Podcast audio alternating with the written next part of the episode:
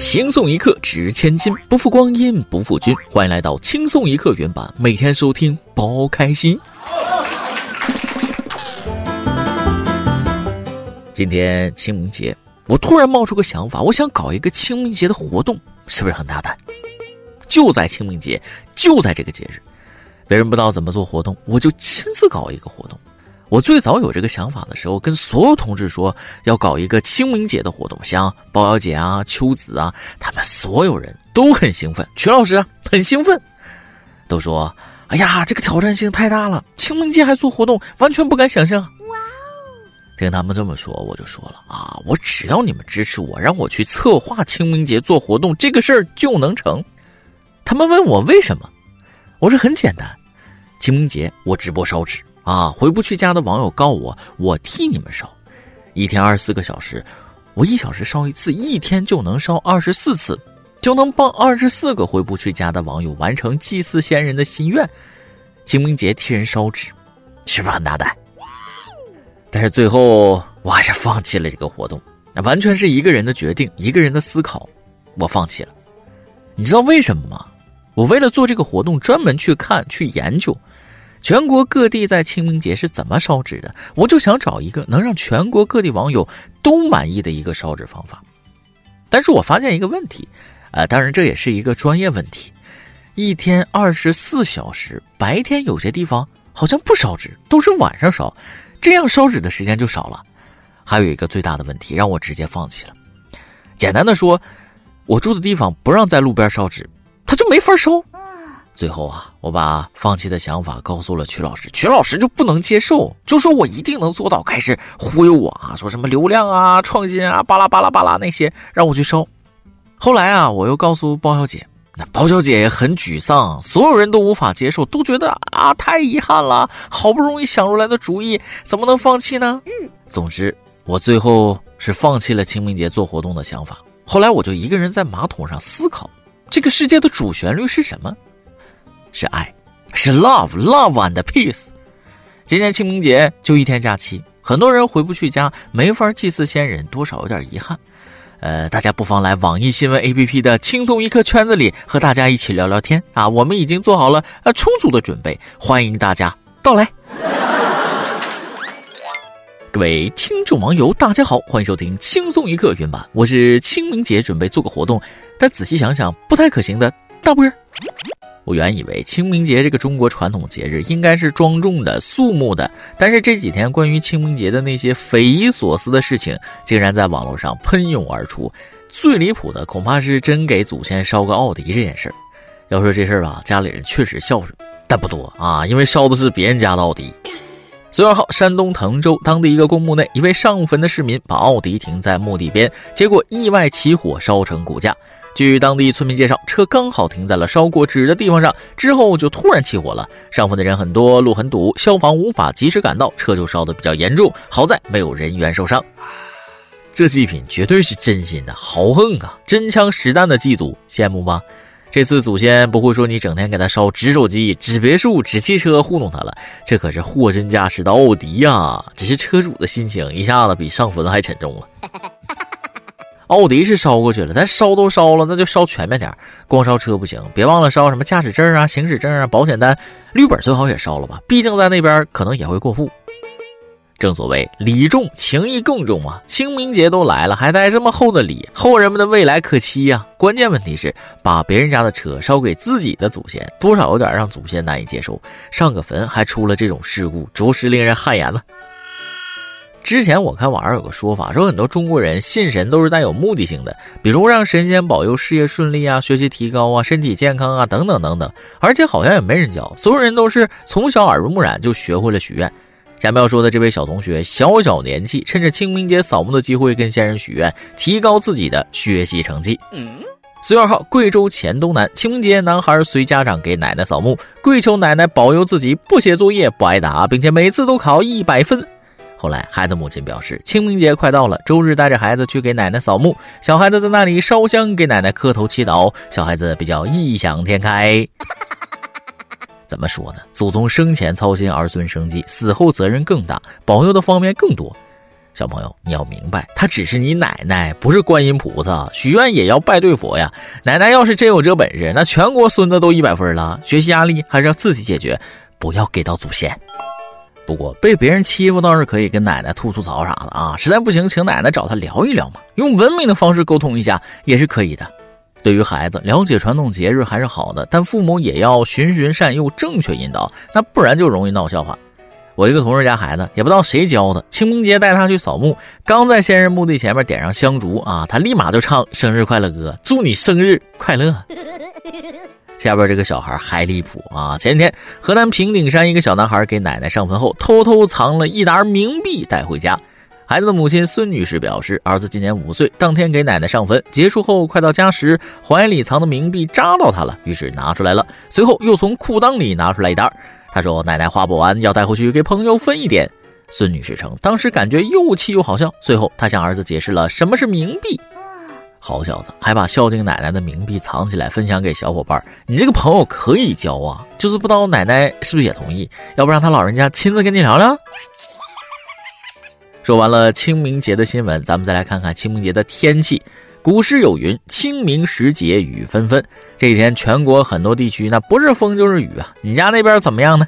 说起刮大风，每年例行上新闻的就是山东青岛，今年也不例外，青岛又刮大风了，大到什么程度呢？这么说吧，不到一百斤的人，那差点被吹下来。四月四号，山东青岛发布大风橙色预警，市区阵风达到九级。青岛黄海学院学生上课途中举步维艰，当事人易同学介绍，自己目前大二，早晨八点要赶往教室上课。因为青岛当天大风大雨，天气风很大，旁边同学的伞都被风吹折了。他和室友在大风中艰难抵达教学楼，途中九十八斤的室友差点被大风吹跑，紧紧抓住室友的易同学也觉得非常吃力，衣服都被掀飞了。所以，山东昨天的风到底有多夸张？我看不少山东的网友在网上吐槽，不夸张的说，今天早上打伞，幸运的伞面朝上，不幸的就剩一根杆了。我一百二斤在潍坊，风吹得我走路都不稳呐。书到用时方恨少，肉到用时方恨无。青岛的风多少是有点威严的。今早刮风下雨，骑车出门，再次觉得体重三位数的我挺好。事实证明，你永远可以相信青岛的风威力到底多大。知道为什么每年台风天气出现场的记者都是重量级的了吗？体重轻的记者被吹到起飞呀，那就可以直接代替无人机进行航拍了。有没有想过，即使体重再重一点，遇到九级以及以上的风，也有被吹起来的可能？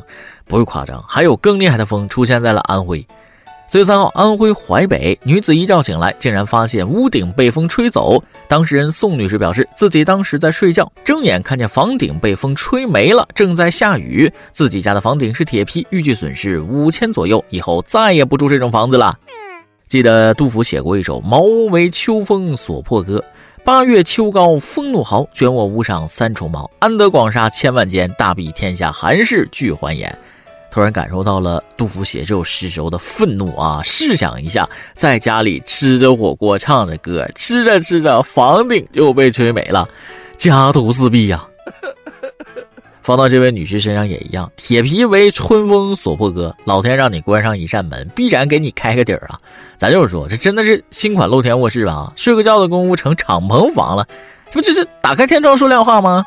还好墙在啊，不然跟睡大马路一样。最后再给各位说一件极限旅游的事儿。什么是极限旅游呢？不是过山车，也不是蹦极攀岩，而是一天时间玩遍北京主流景点。就问你够不够极限？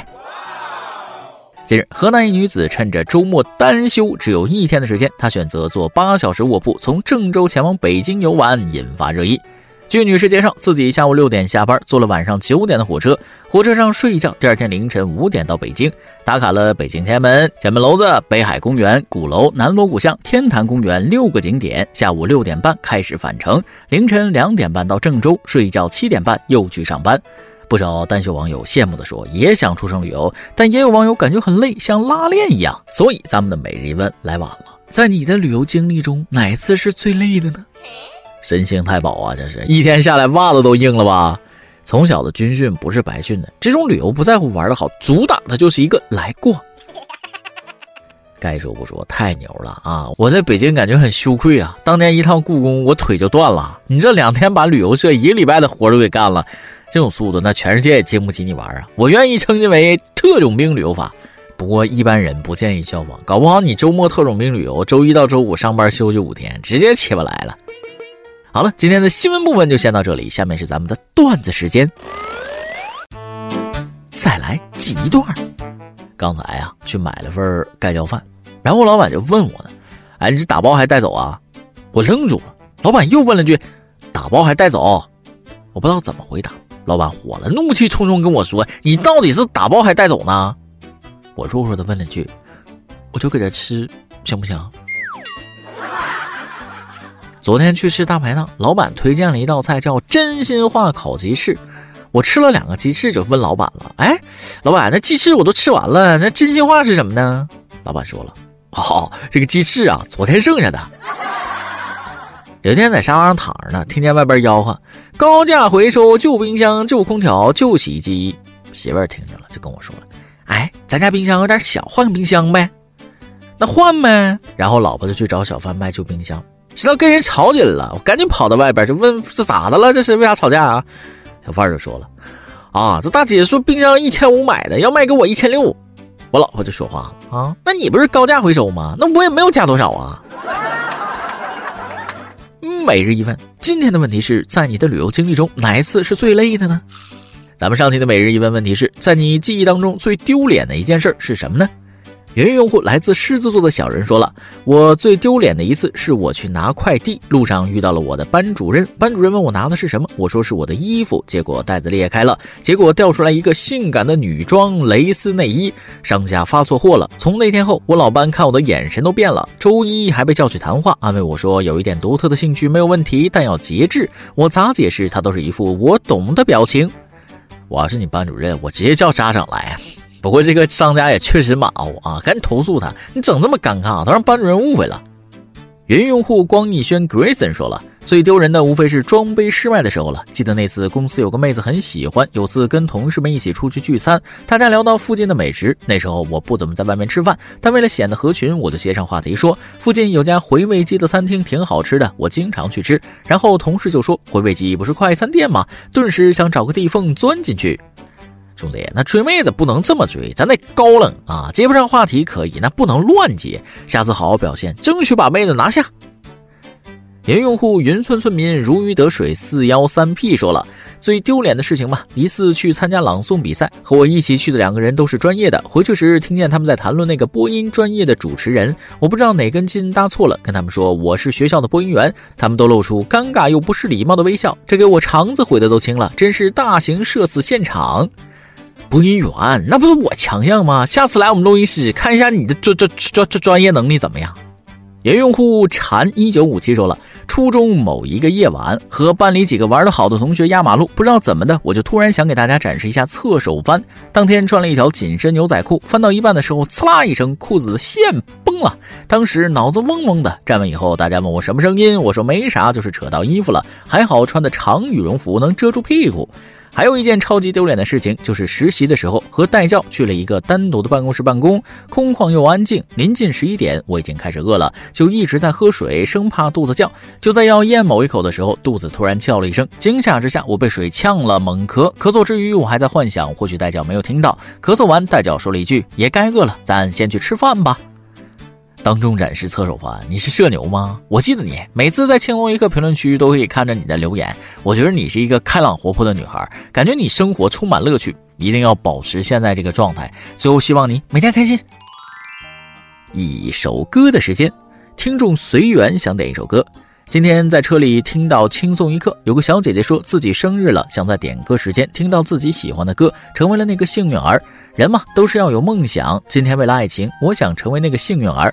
我男朋友爱听这个很久了。明天我俩同时坐在车上的时候，听到这段话，今夜肯定幸福。想点一首《恋爱为何物》，成全我吧。恭喜你啊，真的成为了那个幸运儿。爱情的力量很伟大。生日那天和男朋友听轻松一刻，那一定会非常开心，非常幸福的。啊，对了，我觉得现在轻松一刻啊，有点像月老。很多收听咱们栏目的朋友们都爱情美满，像从蜜罐里出来的一样。我这个单身狗都有点羡慕了。行，先到这儿，咱们下次再唠。快来听歌。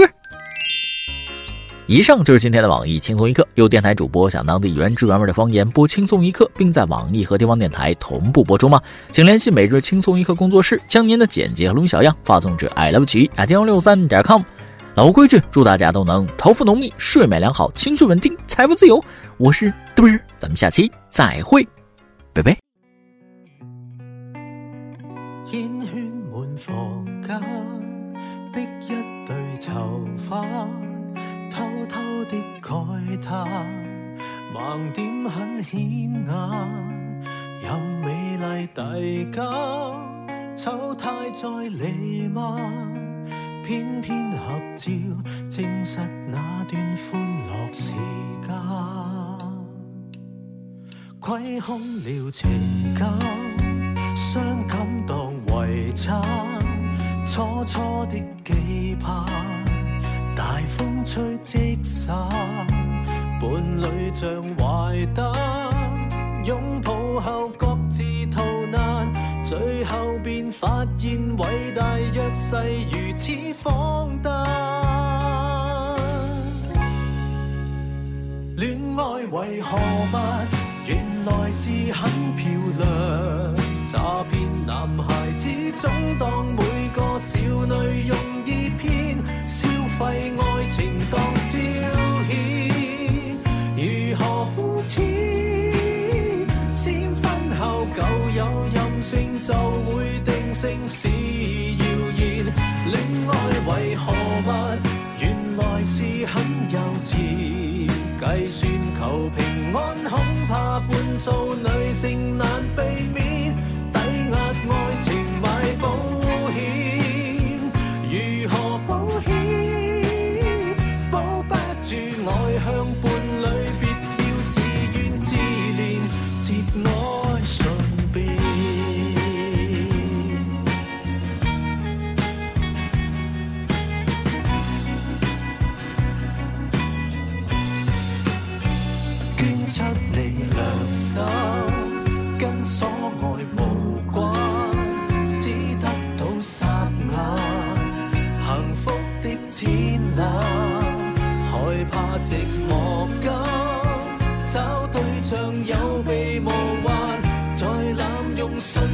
应付最漫长的一晚恋爱为何物原来